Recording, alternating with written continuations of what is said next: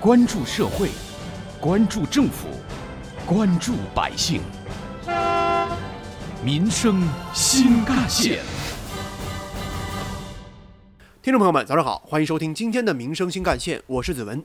最近网上有个很火的纪录片，叫做《智能陷阱》，拍摄方请来了推特的前高级副总裁、产品销售部长，还有脸书的负责人、前总经理，专门研究公司如何盈利的总监等等，还有谷歌邮箱和硬盘的发明者以及点赞的发明者。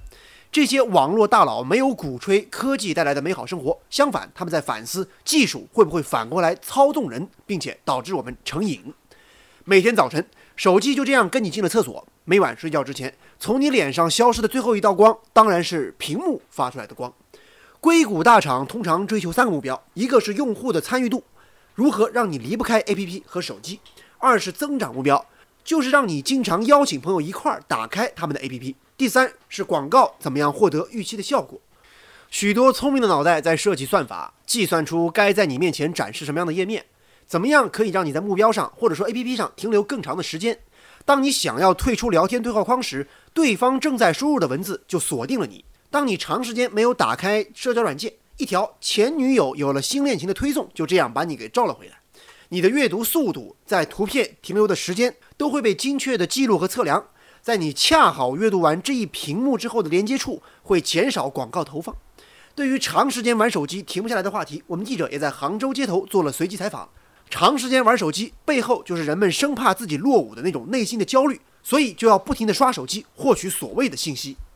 呃，别人玩手机干什么我不知道吧，但是我玩手机多半就是看看新闻啊，刷刷视频啊，就像以前他们天天看报纸一样的。但是吧，手机这种东西，就是你只要不停的刷新，然后就有永远都看不完的新闻和视频。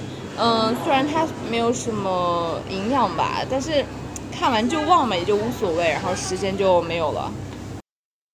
在杭州西湖边的北山路，记者采访到了一位九零后小伙子。在他看来，虽然手机让生活更便利，但是过度使用会让人情的沟通变得缺乏热情。虽然手机增加了我们沟通的一些方式，让我们变得更加便利，但是正因为这种便利，导致我们可能会用呃手机去沟通。会让彼此的关系热情啊，不会像老一辈这样他们的那么的丰富。而和这位小伙子有着同样观点的女生也认为，自己和别人说话的时候，如果对方一直刷手机，当然会让自己感觉很不舒服。现在最多的就是刷抖音，我特别讨厌他们就一直刷抖音的，然后还有玩游戏啊，你你刚说半天，说个两三遍，他都不知道你在说什么，所以我觉得他有点影响。不知何时开始，手机似乎成了现在我们情感当中越不过的鸿沟。夫妻同床共枕，却各自朝着一边玩手机，给了手机里面的人一声祝福，却忘了给枕边人一句晚安。三两朋友坐在一块儿，各自低头玩手机、看小说、发朋友圈。喝饮料的时候，这眼睛还是要盯着手机。一家人坐在一块儿，好不容易吃个团圆饭，每人一手拿筷子，一手就拿手机，默默无声，只剩下筷子碰到碗的声音。今年以来，很多家长都会遇到这样的困扰，那就是孩子似乎跟自己没什么话好说，相反，孩子就要抢自己的手机或者 iPad 来玩。柳叶刀儿童与青少年健康的一篇文章，调查了英国近一万名十三岁到十六岁的青少年，发现社交媒体的使用时间和孩子的心理压力呈相关性，女孩受到的影响是男孩的两倍多。而网络欺凌以及上网导致睡眠不足和体育活动减少，也间接对孩子的成长造成了伤害。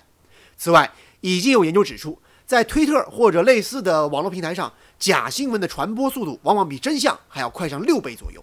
为什么有这样的情况？是网络科技发展太快，还是人们真的自制力越来越差了呢？稍后我们继续关注，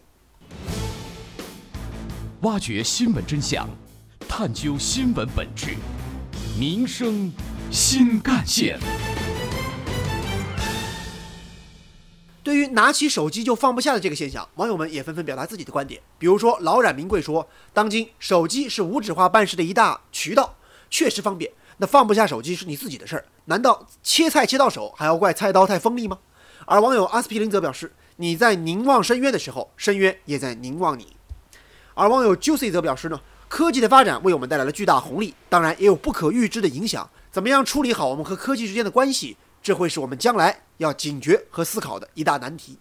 确实，不得不承认的是，如今的各种社交软件非常清楚你内心的黑洞，它可以深入你的大脑，把你编程，让你无时无刻不想看看有什么新东西。当朋友在网上艾特你的时候，人性会驱使你一定要打开看一看，发一条朋友圈，你马上就能享受帝王般的赞美。一位医学背景的专家说：“我们有着基本的生物学欲望去和别人联系，社交激发的多巴胺是几百万年的进化结果。这种快乐通常要跑步半个以上才能获得。”而在 A P P 上，一个赞就轻松解决了。这样的迅速反应令人着迷，令人上瘾。而我们这些上瘾的小白鼠，被算法做成了养料，成为了大数据中的一个节点。通过分析我们在网上留下什么样的痕迹，A P P 就知道我们怎么样会开心，怎么样会难过、会低沉。你我是什么性格，有着什么样的态度。而拥有这些数据和变量之后，我们或许就不再是我们了，而变成了一个数据模型，行为可以被预测。我倾向什么选择，往往 A P P 比我还清楚，干脆定点投喂。或许我们正在为免费使用这样或那样的软件而窃喜，而却不知不觉地把自己的时间和精力作为代价进行着支付。我们刚刚说的《智能陷阱》的纪录片里有这样一句台词：“如果你没有花钱购买商品，那么你自己就是被卖的商品。”就这样，我们的信息、我们的时间、我们的精力和注意力，像五花肉一样构建起一个市场。你我不再是特殊的个体。你我的心灵或许早已被掌握，无所遁形。你我都沦为了工具。但是手机或软件本身，真的就是导致人情疏远、生活高压的元凶吗？出问题的究竟是功能越来越强大的手机，还是一个个放不下手机的你我呢？有关于我们今天关注的话题，接下来您将听到的是本台特约评论员、资深记者叶峰老师的观点。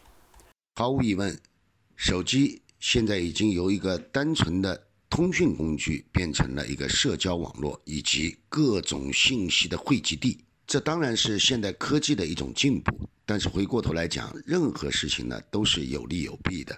在人们享受着通信便捷、信息多元的同时，实际上一种副作用也在我们日常生活当中显现出来了。手不离手机，似乎已经成了当下。不仅是青年人的专利，很多中老年人恐怕也已经是被手机给捆绑住了。有一个段子说，有一位老人要请自己的子孙们一起陪他吃个饭，结果呢，到来以后，孩子们都坐在饭桌上，但呢各玩各的手机。于是就有人说，这是手机把人的生理距离拉得最近，但又把心的距离拉得最远，听起来也是让人唏嘘不已。叶峰老师认为，从另外一个层面来讲，手机表面上带来了快捷的资讯，但是其实你我也要警惕这方面的内容。从另外一个层面来讲，说手机有很多的资讯，但这样的资讯呢，又通常是一些碎片化的，并不是一个系统性的资讯。它似乎能够适应人们当前对于信息不求甚解，只求看个大概的这样的一种需求，而这样的需求，就人的知识储备也好。是从人的对道理的认知也好，恐怕都还是浅尝辄止的。前些年，有些媒体、有些社会机构也在从事一项活动，叫把手机扔掉，四十八小时断网，四十八小时断手机。参与试验的人似乎也都没有特别的不适应，看起来依赖手机就是一个心理依赖。并不是说它能够真的帮助你有多少的作用。你去看那些整天捧着手机的人，是不是真正能够从手机的信息当中去获得他的职业也好，他的生活也好必要的知识呢？恐怕也都是玩玩而已。